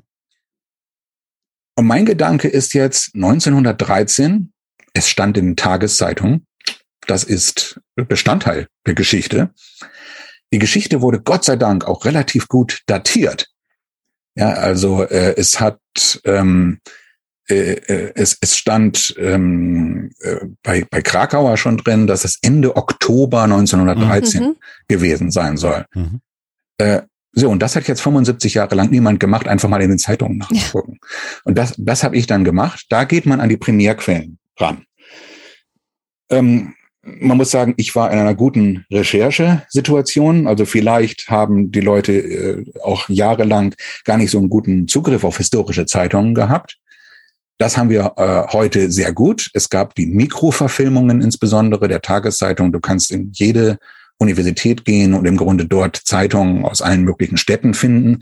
Das habe ich gemacht. Ich bin auch nach Hamburg gegangen in die Universitätsbibliothek, um dann nochmal die lokalen Zeitungen etwas genauer anzugucken. Und ich hatte das große Glück, dass äh, diese Datierung eben da war. Sie stimmte nicht ganz präzise, aber fast. Sie war fast hundertprozentig genau. Eine Woche später fand statt, äh, tatsächlich Anfang November der Mord am Holstenwall statt. Und es wurde ausführlich in den Zeitungen darüber berichtet, mit einem Detail, auch einem äh, gruseligen, grausamen Detail. Wir warnen mal gerade alle leichten, erstaunt. Genau, alle leichten Seelen seien jetzt kurz gewarnt, wenn wir da in die Details gehen, denn äh, ich habe es dann ja nachgelesen bei dir im Buch, es wird sehr explizit dargestellt, mhm. was da passiert ist, ne?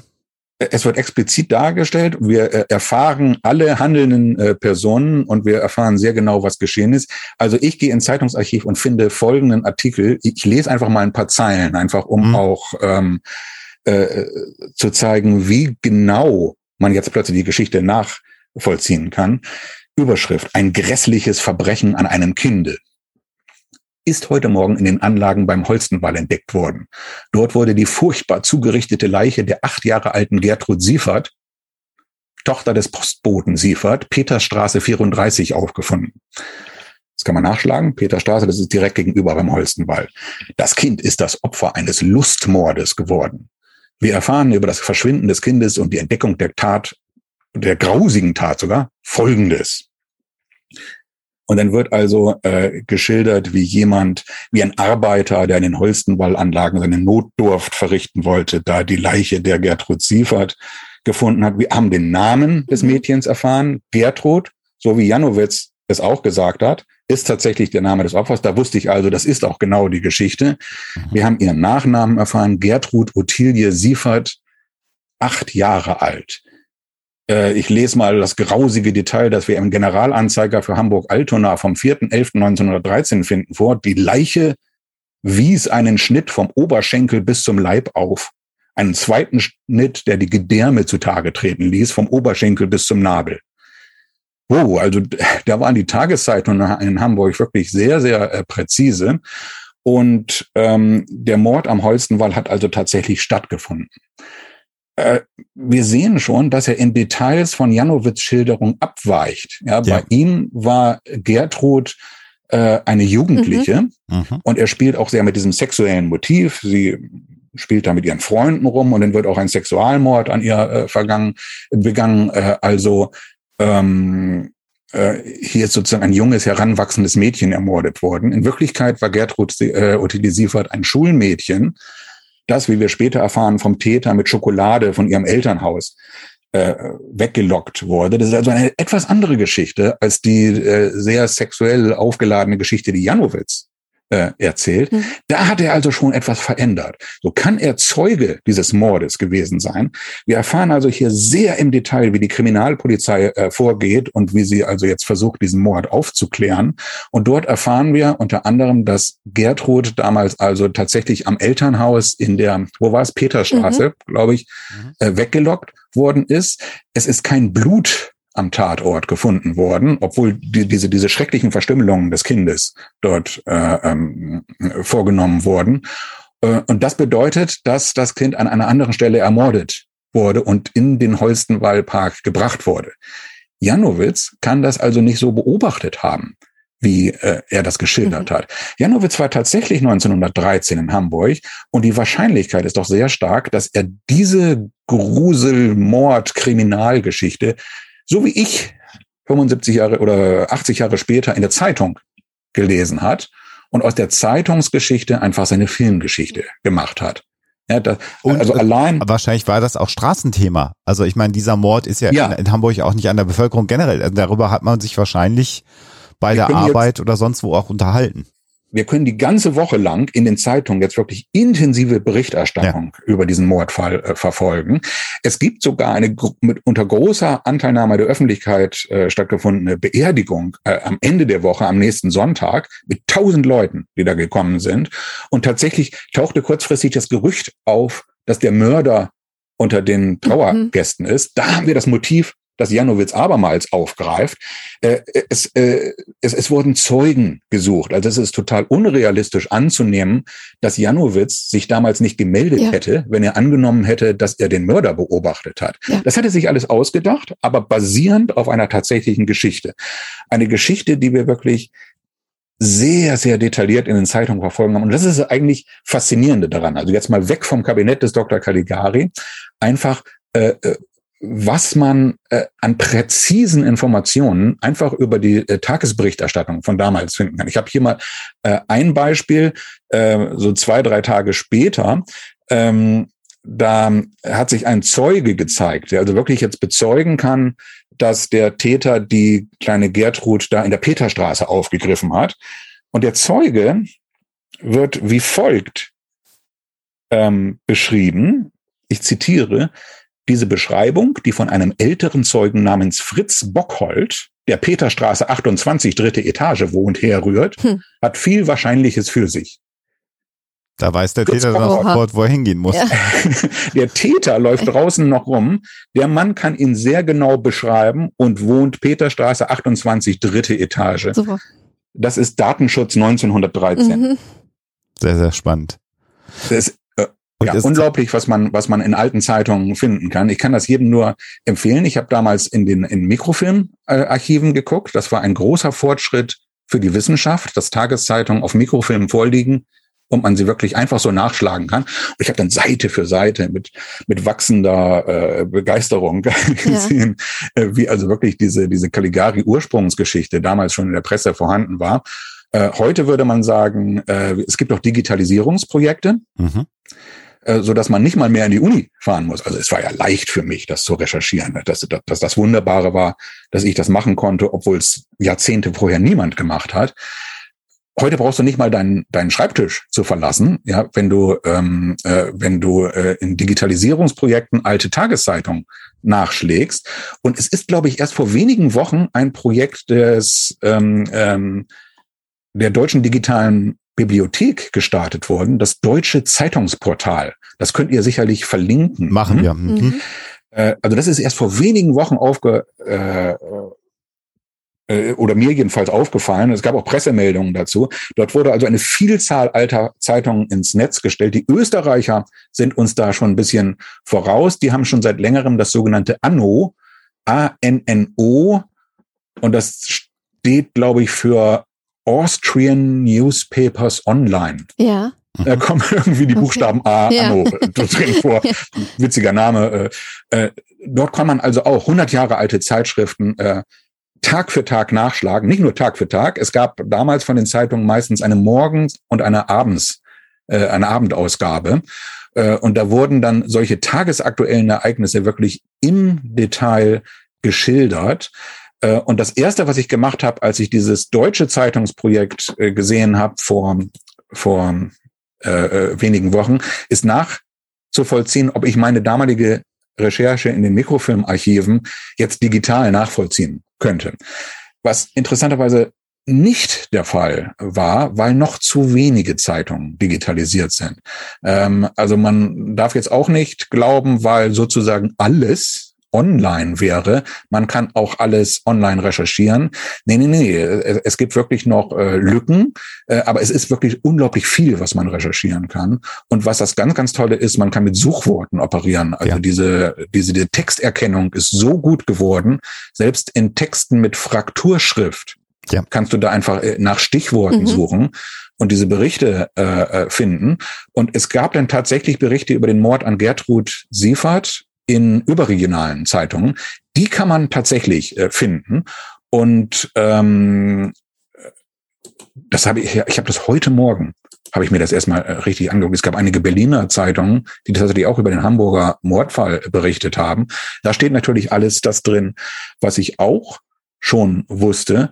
Äh, äh, aber es sind auch un unglaubliche Details äh, drin. Also das hätte jetzt mit Caligari eigentlich gar nichts mehr zu tun. Mhm. Aber es gab einen zweiten Mordfall Ende der Woche. Mhm. mhm. Da wurde die kleine Helene Cornelsen in Hamburg-Altona ermordet aufgefunden. Da, da könnte man denken, da haben wir das Motiv des Serienmordes mhm. drin. Mhm. Ja, nicht nur das, sondern wenige Tage später ist ein weiteres Mädchen mhm. in Hamburg verschwunden. Ähm, das ist allerdings nicht der Fall. Schon die Hamburger Zeitung berichteten, dass der Mörder von der kleinen Helene äh, tatsächlich sofort gefasst wurde und ein Alibi für den anderen Mord hat, ah, ja. den, ja. den man ihn natürlich sofort äh, verdächtigt hat. Also der hat die kleine Gertrud nicht umgebracht. Meines Wissens ist der Mörder nie gefasst worden. Also das hätte mich jetzt natürlich interessiert. Das hätte mm, in mhm, irgendwelchen genau. Zeitungen ja stehen können. Der Mordfall Gertrud Siefert wurde mhm. endlich aufgeklärt. Mhm. Das hätte ich nicht finden können, wenn ich nur im äh, November 1913 mhm. recherchiere. Mhm. Dazu brauchst du Suchwort. Länger, ja. Und äh, äh, das hätte klappen können. Äh, wir haben allerdings nie wieder eine Spur von dem Mörder gefunden. Selbstverständlich habe ich nach Kriminalakten beim Hamburger Staatsarchiv gefragt. Die hatten auch nichts mehr. Also das, ähm, äh, das konnte ich nicht ausfindig machen. Ist natürlich für unsere Geschichte auch nicht ähm, äh, von, von großem Belang, aber wäre natürlich sehr interessant geworden ja. äh, gewesen.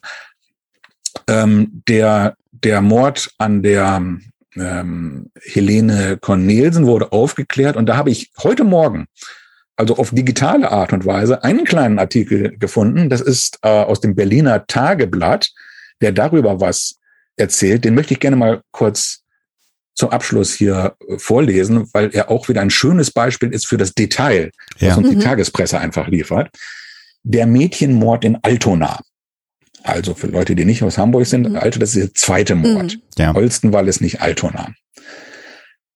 Bei dem gestern entdeckten Mädchenmord in Altona handelt es sich um einen Lustmord. War der damalige Begriff. Ne? Der Schreiber Keil hat die zwölfjährige Cornelsen an sich gelockt, sie vergewaltigt und als das Kind sich wehrte und schrie, erdrosselt. Die Leiche versteckte er dann unter dem Bett.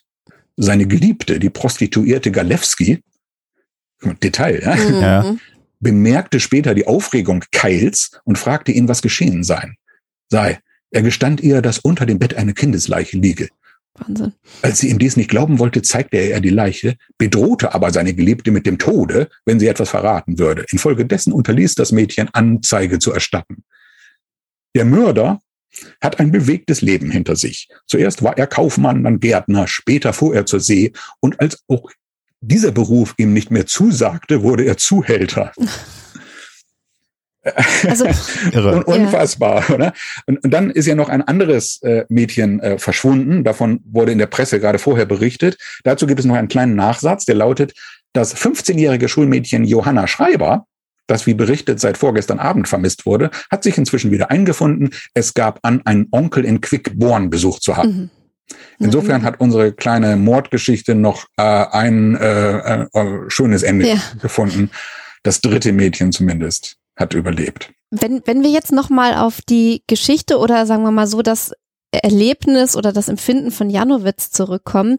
Was mich fasziniert hat, war eine Bemerkung, die du am Anfang gemacht hast, dass Janowitz sich nicht vorstellen konnte, dass ein gut situierter Bürger einen Mord begeht. Äh, und das ist ja wirklich so eine sehr, sehr gängige Vorstellung in der Gesellschaft der damaligen Zeit. Das, und auch schon früher, das finden wir zum Beispiel auch im Zusammenhang mit Jack the Ripper.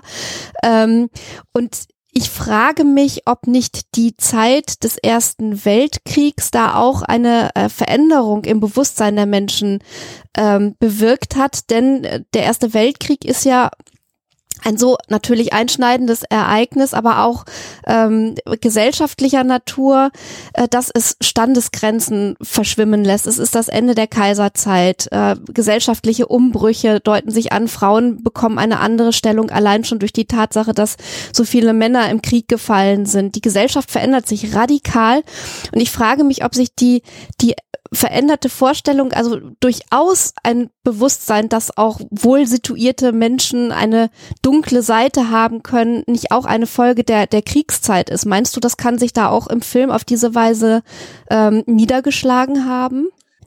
Ist eine ganz moderne Interpretation von das Kabinett mhm. des Dr. Caligari, eine, die ich finde sehr viel für sich hat, dass man eben nicht wie Krakauer das macht, ihn als Vorgriff auf die Geschichte Hitlers und des Nationalsozialismus und des Zweiten Weltkriegs sieht, sondern als Rückgriff auf die drastischen Änderungen, die der Erste Weltkrieg mhm. mit sich gebracht hat.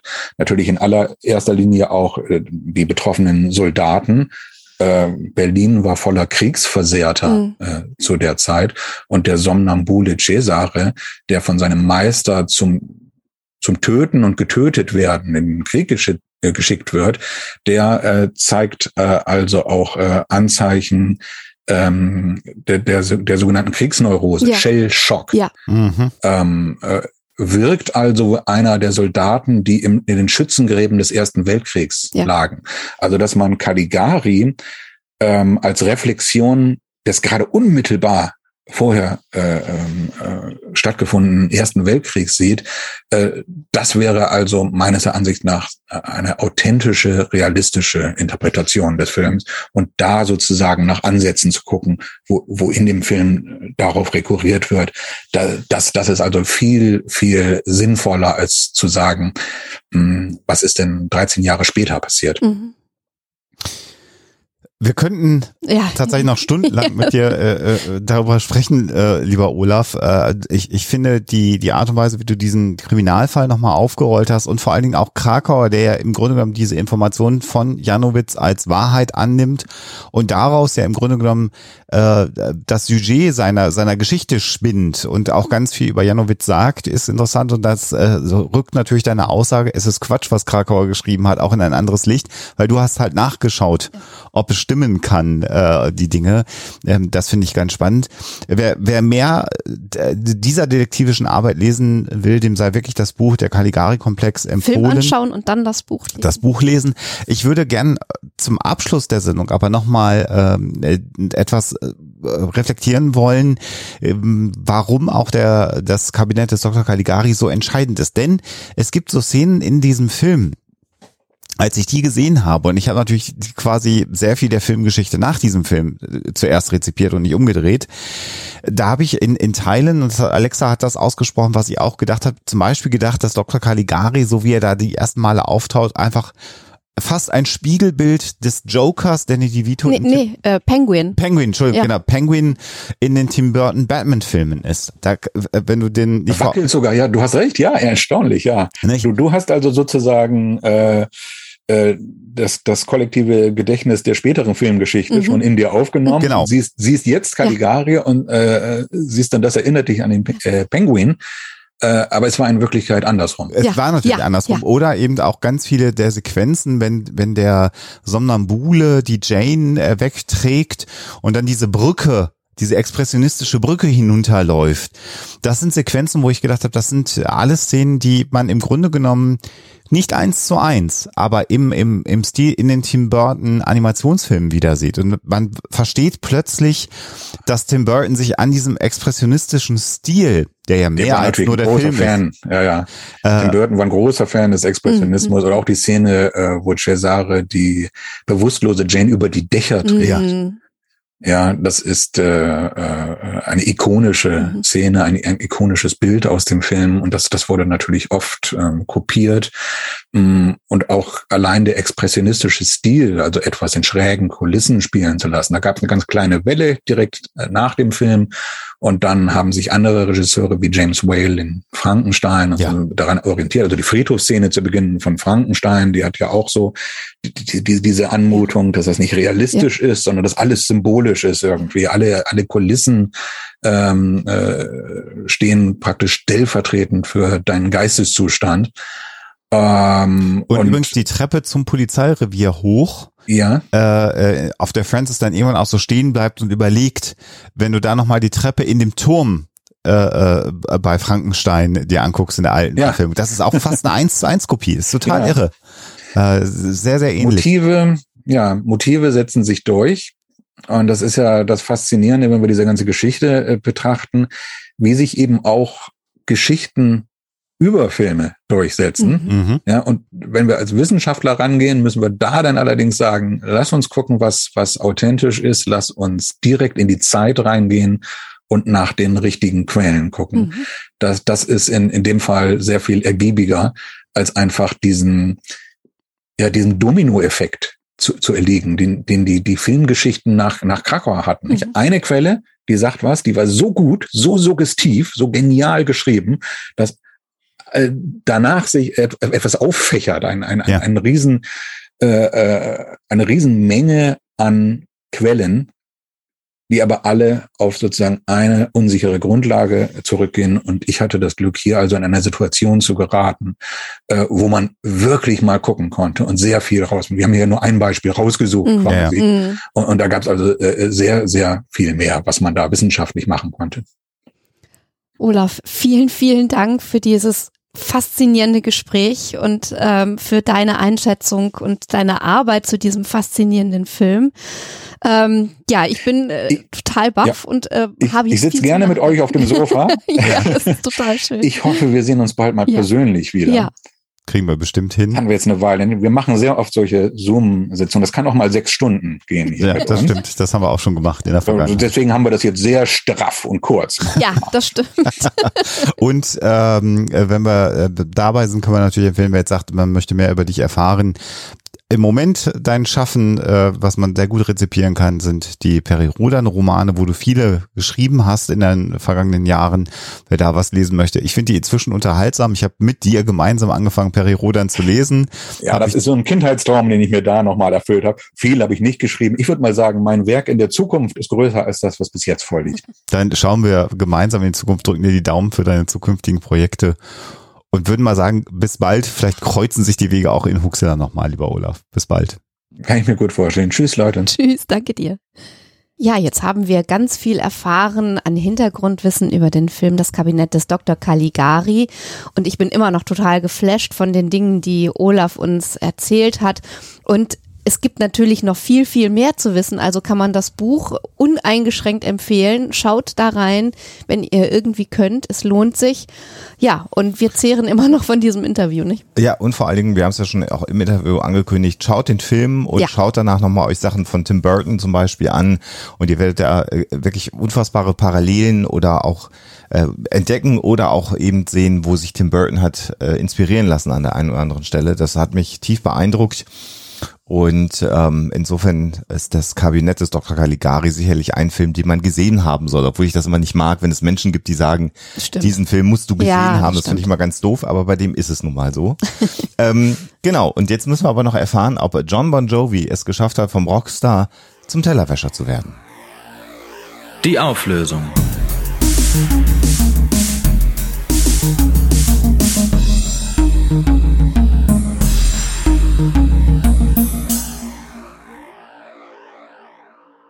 Ja, die Geschichte von John Bon Jovi als Tellerwäscher ist tatsächlich wahr und so passiert. Man muss sie allerdings auch in einen Kontext setzen. Also die Fotos, die zirkulierten im März 2020, sind tatsächlich in einem Restaurant aufgenommen worden und zeigen John Bon Jovi beim Geschirrspülen.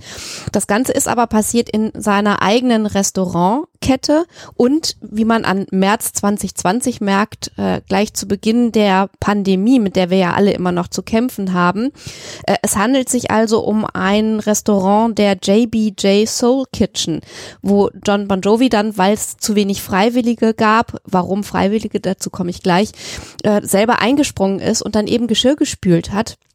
Die JBJ äh, Soul Kitchen Restaurants sind ähm, ja sozusagen auf Spendenbasis finanzierte Restaurants, die umsonst Mahlzeiten ausgeben. Das heißt also, wenn man sich kein Essen leisten kann, kann man dorthin gehen und äh, bekommt dann etwas. Und äh, es gibt also Freiwillige, die dort arbeiten.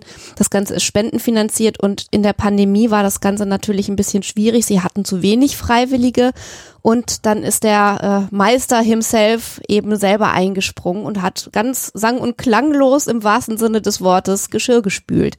Und das Ganze ist eben auch gepostet worden auf seinem eigenen Instagram-Account und auch auf dem der Restaurants. Und äh, so ist das in Umlauf geraten und äh, bekannt geworden. Also die Geschichte stimmt.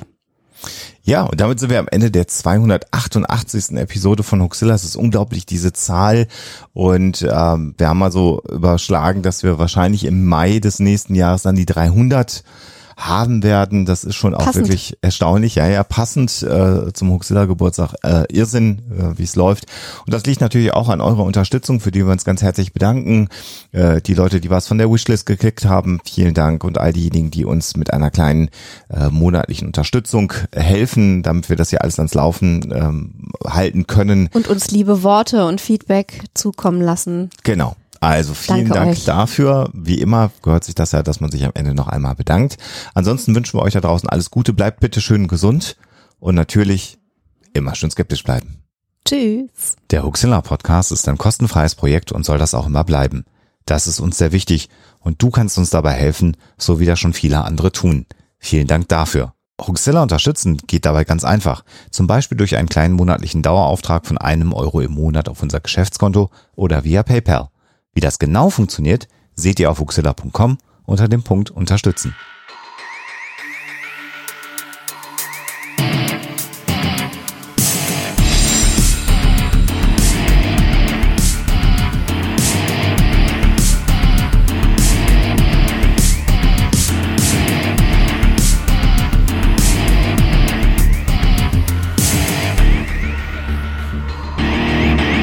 Schickt Fragen, Anmerkungen oder Feedback an info@huxilla.de.